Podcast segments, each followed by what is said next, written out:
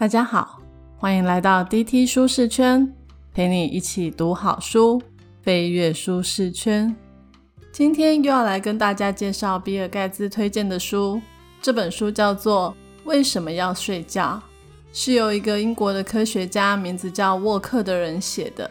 他现在是加州大学伯克莱分校神经科以及心理系的教授，而且他还创办了人类睡眠科学中心。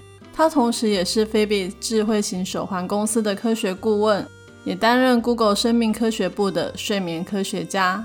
听起来很厉害吧？这本书的副标叫做《睡出健康与学习力，梦出创意的新科学》。这个副标其实取得蛮好的，它已经告诉我们，睡觉可以帮助健康、学习力还有创造力。看了这本书之后，我发现睡眠不只是让你更健康、增加学习力，简直就是攸关我们的生死。因为根据调查，所有已开发国家中有三分之二的成年人没有办法每天睡满七到九个小时，也就是平均八小时的建议睡眠量。而睡不到七小时的人，免疫力普遍比较低，他们罹患忧郁、焦虑、糖尿病。癌症、心脏病以及中风的比例都比睡好觉的人高，这绝对不是危言耸听。在这本书中可以看到非常多的研究数据可以证明。当然喽，如果这本书只讲怎么样安然入睡，你只要上网去 Google 好好睡觉，就可以搜出一大堆的文章，根本就不用看这本书。但别忘了，作者可是睡眠科学专家。他还会告诉我们睡眠究竟是怎么回事，影响睡眠的因子有哪些。知道了以后，你才知道怎么帮助自己睡得更好。再来就是了解睡眠有哪些阶段，这样你才知道晚睡跟早起对生活的影响是不一样的，也才会知道为什么一定要睡满七到九个小时。最重要的就是，我还会告诉你睡不饱有多么的可怕。听完之后，我保证你绝对不敢再轻忽你的睡眠。最后也会跟大家介绍如何睡一个好觉。我会整理作者提供的几大妙招，让你一步一步睡得健康，睡出创意。所以本集的 podcast 将为你带来以下四个部分：一、影响睡眠的因子；二、睡眠各阶段的好处；三、睡不饱的可怕；四。如何睡个好觉？一开始，我们就先来探讨睡眠究竟是怎么回事。简单说，有两个因子影响我们想要睡觉。第一个因子是来自于身体里面的二十四小时生理时钟所发出的讯号。这个时钟位在大脑的深处，它制造出反复循环的日夜节奏，让你规律的在白天感觉清醒。在夜晚感觉到疲惫，它有一个很科学的名字，叫做近日节律。我们可以把近日节律看作是清醒的驱动力。它在白天的时候会启动你身体的机能，管控代谢的速度以及各种激素的释放。人类近日节律的自然高峰差不多是在下午稍早的时候，到了晚上，近日节律就会进到低谷的阶段。人就会比较不清醒，感到疲惫。近日节律还可以协调核心体温，让我们到睡觉的时候体温会变低，而且在睡着之后的两个小时达到最低点。在这边要特别提一下，体温的降低是有助于启动睡眠哦。另外一个影响睡眠的因子就是睡眠压力，科学一点的名称叫做腺苷。这个我就觉得很好懂。也就是你每天起床之后，身体就会开始累积腺苷，时间久了，累积越多，就会越想睡觉，一直到你真的睡着了，这个腺苷也就是睡眠压力才能够得到释放。当你睡了七到九个小时之后，睡眠压力清除完毕，醒来后就又是清爽的一天，然后再开始一点一滴慢慢累积睡眠压力。你可能会纳闷，那我们常常听到的一个叫做褪黑激素怎么不见了？它不是影响睡眠重要的因子吗？在这本书里，作者也有提到褪黑激素。他给褪黑激素下了一个很妙的外号，叫做“黑暗的信使”。信就是信件的信，使者的使。褪黑激素呢，在黄昏的时候就会开始大量增加，然后跟大脑还有身体说：“天黑喽，快要到睡觉的时间了。”为什么褪黑激素不是影响睡眠的因子呢？因为它们只负责发出讯号，不负责促使人们想睡。这样说好了，我们把睡眠想作是奥运一百公尺的赛跑比赛，褪黑激素就是计时官，它只是对空鸣枪，掌管睡觉何时开始，并不会实际参与睡觉的竞赛。当睡眠一旦开始，褪黑激素的浓度就会开始降低，一直到早上日光透过眼睛进入脑部之后，就会停止褪黑激素的释放。我们再回到影响睡眠的两个因子：近日节律以及睡眠压力。虽然说人类的近日节律差不多都是二十四小时，但是每个人清醒的高峰跟低谷的时间却不太一样。有的人清醒的高峰时间开始的非常早，想要睡的低谷在入夜之后不久就来到，这就是所谓的成型人，占人口的比例差不多是百分之四十。另外一种人刚好相反，他们到很晚才会想要睡觉，第二天也习惯晚起，甚至到了中午过后才会清醒。这种人叫夜猫子。占人口的比例差不多是百分之三十。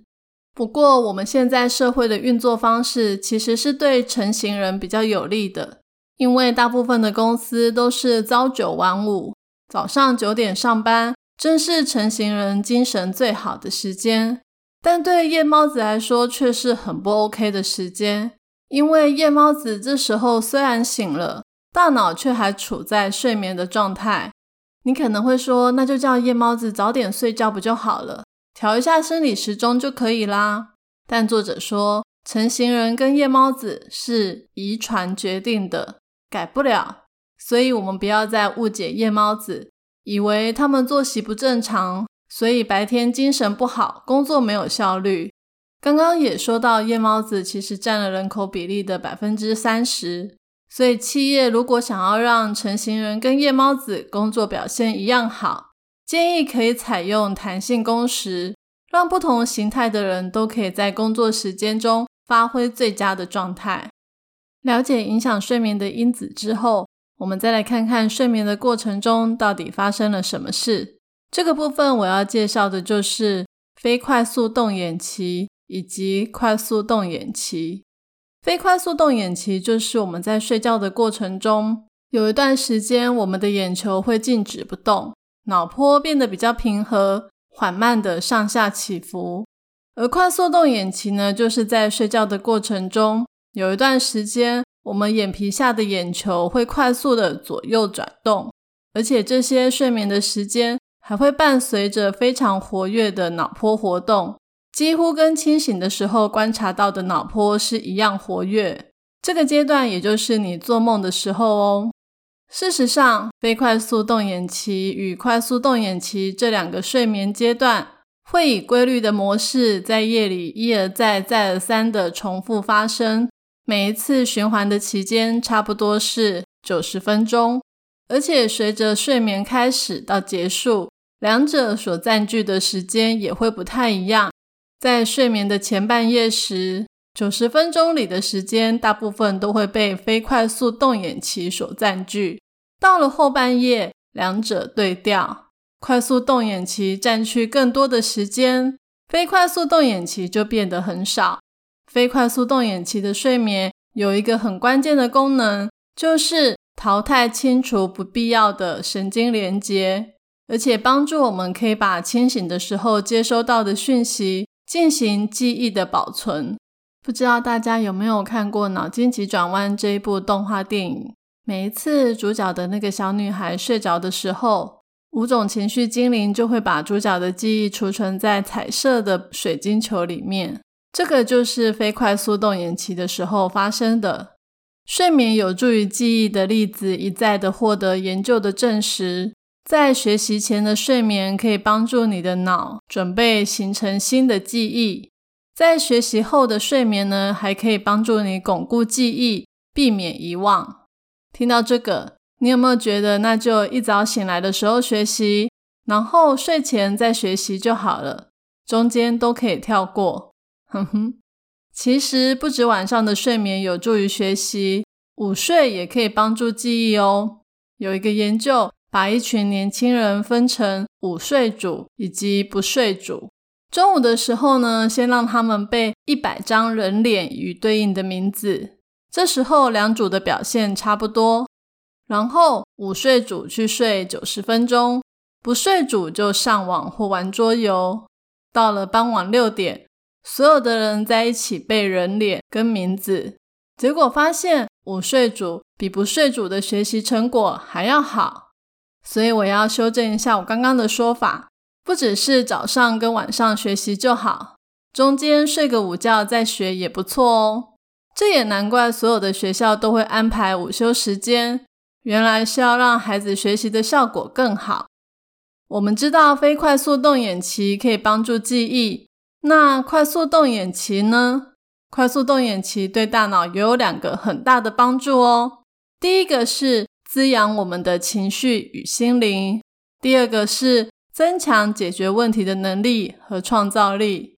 快速动眼期会做梦，而梦提供了人类某种形式的夜间治疗。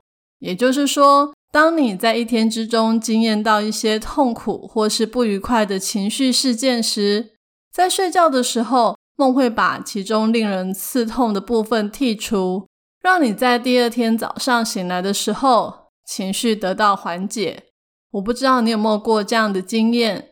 常常前一晚还在为某一件事情焦虑或不开心，睡一觉起来之后，就会突然发现那些事情好像也没有什么大不了的。有人说，抚平伤痛的不是时间，而是花在做梦、睡觉的时间。但是，并不是所有的梦都可以抚平伤痛。研究指出。必须要梦见跟创伤有关的情绪或情感，才可以达到临床上的缓解作用，为这些情绪画下句点。这里呢，我有个例子可以分享。我的父亲过世之后，我常常想到就会悲从中来。有一次我在梦里面梦到他，他整个人神采飞扬，精神特别好。我在梦里知道他已经不在人世了，我就问他：“你好吗？”他说他很好，我醒了之后非常的开心。现在我想起父亲的时候，不再是丧礼的画面，而是他在梦中那个美好的样子。快速动眼期的梦还可以帮助我们增强解决问题的能力以及创造力。大家在国中理化课的时候，应该都背过元素周期表吧？就是氢锂钠钾卢铯法、媲美盖斯贝蕾这一些的。好，我就只会背到这里，其他我都忘了。听说发明元素周期表的科学家门德列夫，他就是在一八六九年二月十七号做梦梦到元素周期表。在这里要澄清一下，门德列夫并不是凭空就梦到元素周期表，而是他一直无法破解元素的奥秘，他累到没有办法思考，睡着了以后呢？梦就捕捉了脑中的元素，在创造力的灵光乍现的瞬间，就把构成自然所有的已知元素庄严的排列出来。有没有超神奇的？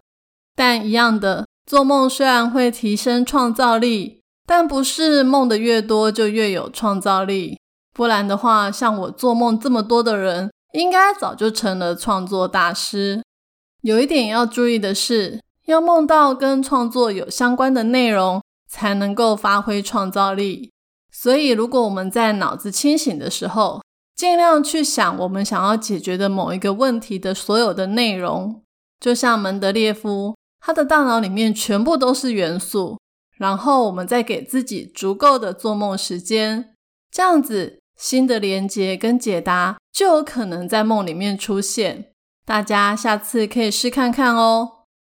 第三个部分要跟各位介绍的是睡不好或睡不饱的可怕。你要怎么样判断自己有没有睡饱？有三个检查的方式。第一个是早上起床之后，你还能不能够在十点到十一点左右回头继续睡？如果可以，表示你睡眠不够或品质不佳。第二个是你能不能在没有咖啡因的状况下，在中午以前都以理想的状态运作呢？如果不行的话，表示睡眠不足哦。第三个是不设闹钟，你会睡过头吗？如果是的话，表示你需要更多的睡眠量。我想刚刚说的那三种状况，应该很多人身上都发生过。很多人可能会想说，睡不饱是正常的，假日再补回来就好啦。其实这是错误的观念。作者说，我们透过睡觉让大脑有机会去除当天的腺苷，就是睡眠压力。但是如果你没有睡到足够的时间，腺苷浓度还是会很高，就像一笔没有偿清的债务。早晨来临的时候，昨天的腺苷还有一部分在那里。那个就是你累积了预期未缴的睡眠债，会造成长期的疲惫，最后可能会演变成许多身体或精神上的疾病。如果每天晚上睡觉的时间常常少于六到七个小时，你的免疫系统会遭到破坏，罹患癌症的风险也会提高到两倍以上。即使是连续一周睡眠稍微减少，也会干扰你的血糖浓度。程度大到足以被诊断为糖尿病的前期哦。睡眠太少，还有可能会提高你冠状动脉堵塞或脆化的可能，可能会让你罹患心血管疾病、中风、心衰竭。哇，听起来是不是很可怕？除此之外，想要减肥的人也千万不可以睡太少哦，因为睡眠太少的话，让你感到饥饿的激素浓度会提升。然后，另外一种告诉我们已经吃饱的激素会受到压抑，也就是表示虽然你已经饱了，但还是会想要再吃。不止如此，没有睡饱的话，还会让你减肥的努力都白费，因为你减掉的大部分体重会来自于肌肉，而不是脂肪。也就是说，睡眠不足的话，保证你的体重会增加哦。大家常说健康的两大要素就是饮食跟运动，但这本书告诉我们，其实睡眠比饮食还有运动更重要。只要一个晚上没有睡好，造成的身心损害的程度，根本就是一天没有好好吃东西或运动所没有办法比的。再来就是，如果你没有睡好，精神就会不好。如果这时候开车，肇事的几率超高的。根据本书的研究资料，在美国，睡眠不足所造成的交通事故远远大于酒驾跟吸毒所造成的交通事故。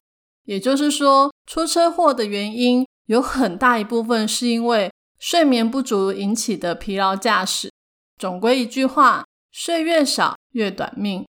书里面呢，其实还有提到我们在人生中。有两个阶段是生理上会特别感觉到睡不饱以及睡眠品质不佳的，那就是青少年跟老年人。青少年呢，已进入青春期，他们的近日节律往后的幅度很大，会超过成年父母的时辰。简单来说，我们的生理时钟往后延一到三个小时，就是青少年的生理时钟。也就是说。通常我们应该十一点就会想要睡，但这个时候青少年的精神还是很好。大部分的国高中到校的时间差不多是落在七点半，也就表示青少年要六七点就要起床。刚刚有说他们的生理时钟要延后一到三个小时，所以叫他们六七点起床，就等于是叫你早上四五点起床上班一样痛苦。大家还记得睡眠阶段吧？在睡眠的后半夜，就是快速动眼期主导的阶段。这时候的睡眠帮助我们调节情绪，发挥创造力。但是许多青少年被迫要早起，就表示他们不会经历到足够的快速动眼期。这也难怪，青春期呢常常是引发忧郁症、焦虑症、思觉失调或自杀的阶段。所以，作者很强烈的反对学校太早上学。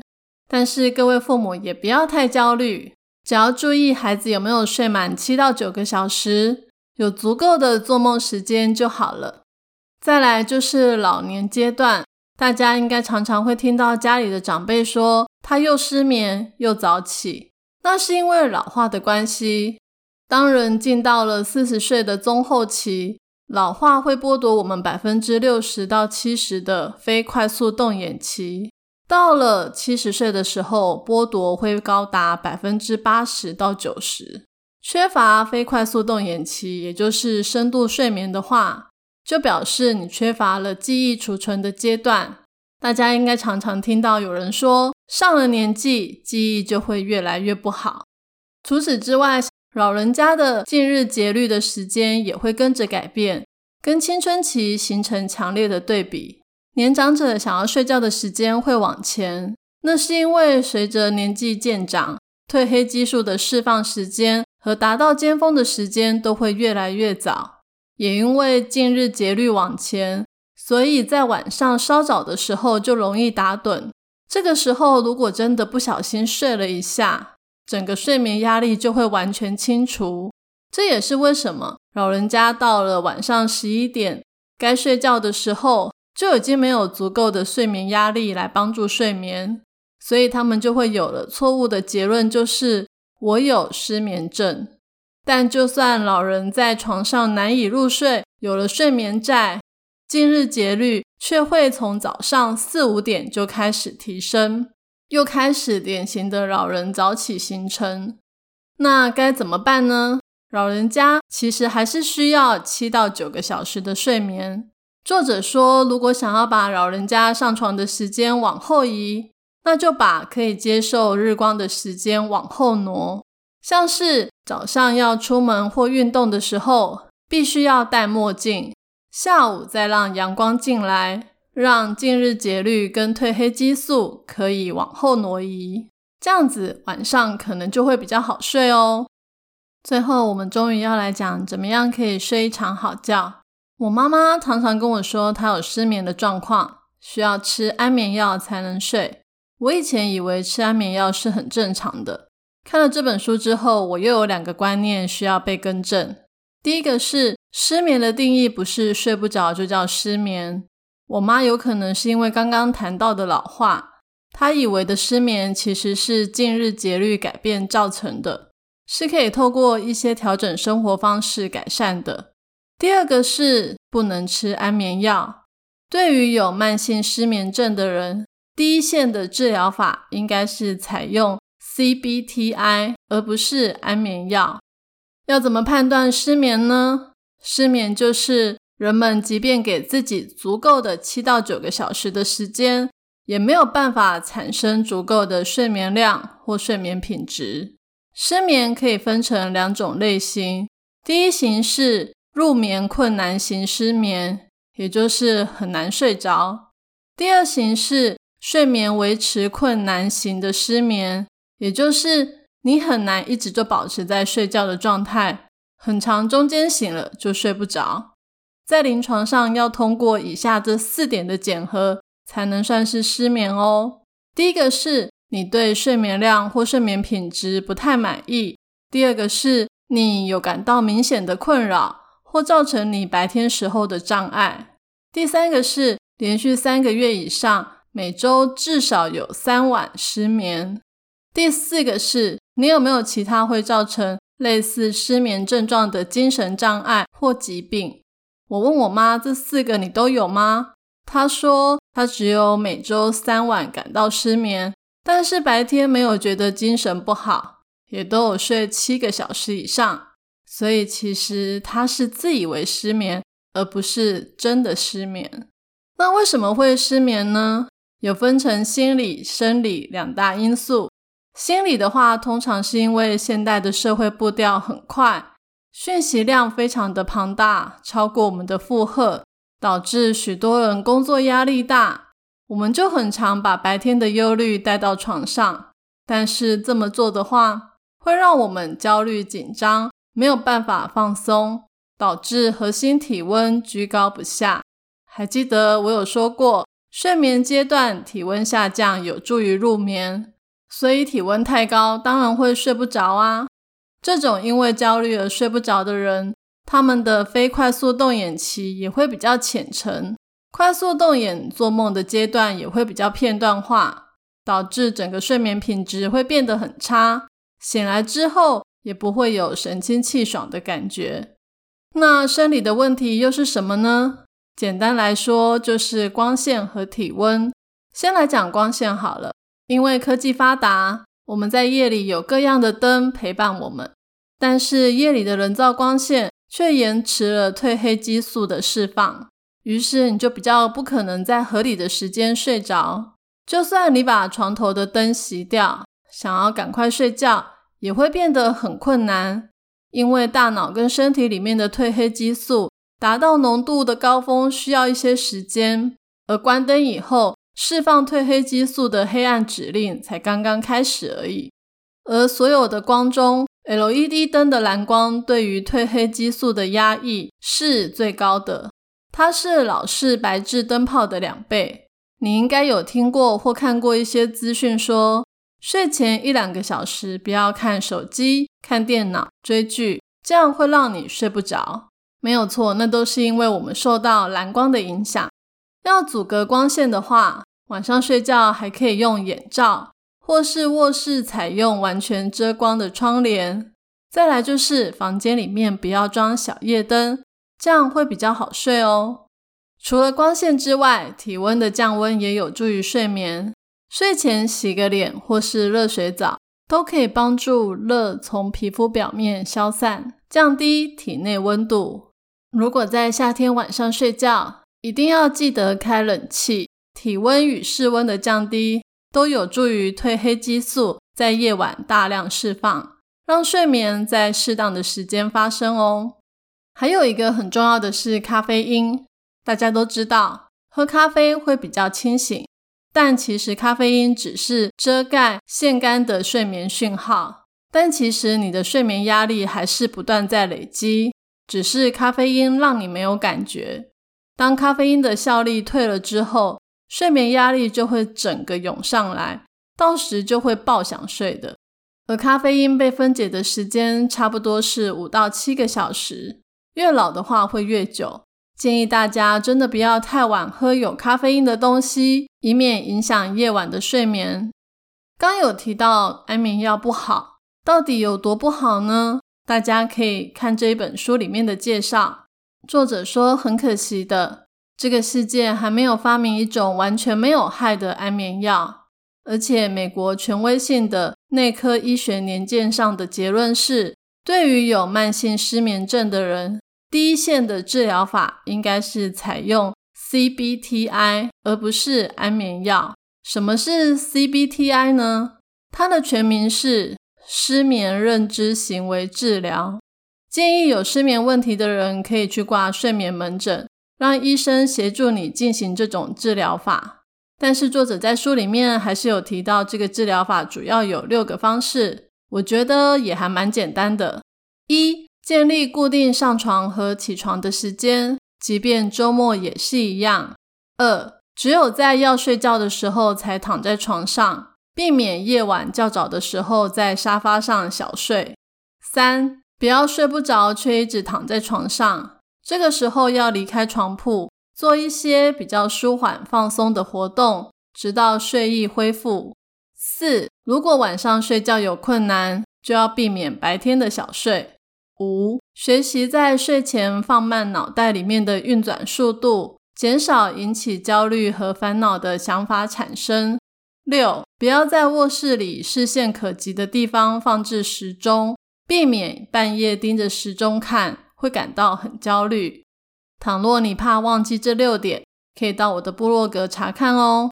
作者说，如果你觉得这六点很难彻底执行的话，那就只要做到第一点，就是建立固定的上床和起床时间，即使是周末也是一样。这绝对是帮助改善睡眠最有效的一个方法。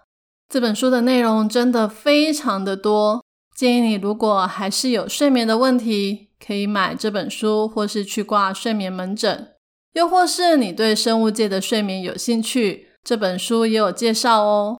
看完后，我只能说，真不愧是比尔盖茨推荐的书，讯息量超大又超级实用的。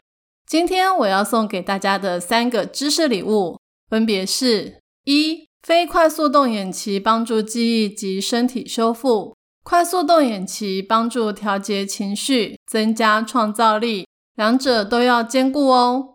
二、光线跟室温都要调低，可以让你一夜好眠哦。三、养成每天固定上床与起床的时间，对于改善睡眠会有很大的帮助。我已经把所有的重点内容都放在我的部落格 Podcast 的说明栏有连结哦。这一集的题目是：听完了这本书之后，你打算怎么调整睡眠习惯呢？欢迎你留言跟我分享你的看法。愿上帝帮助我们重视每天的睡眠品质，让我们不止睡得饱。还能睡得好，让身体有免疫力，健康又长寿。也愿上帝在梦中赐给我们创造力，让我们可以创造出各样新奇又美好的事物。我是 Tilly，DT 舒适圈，一周一本好书，我们下周见。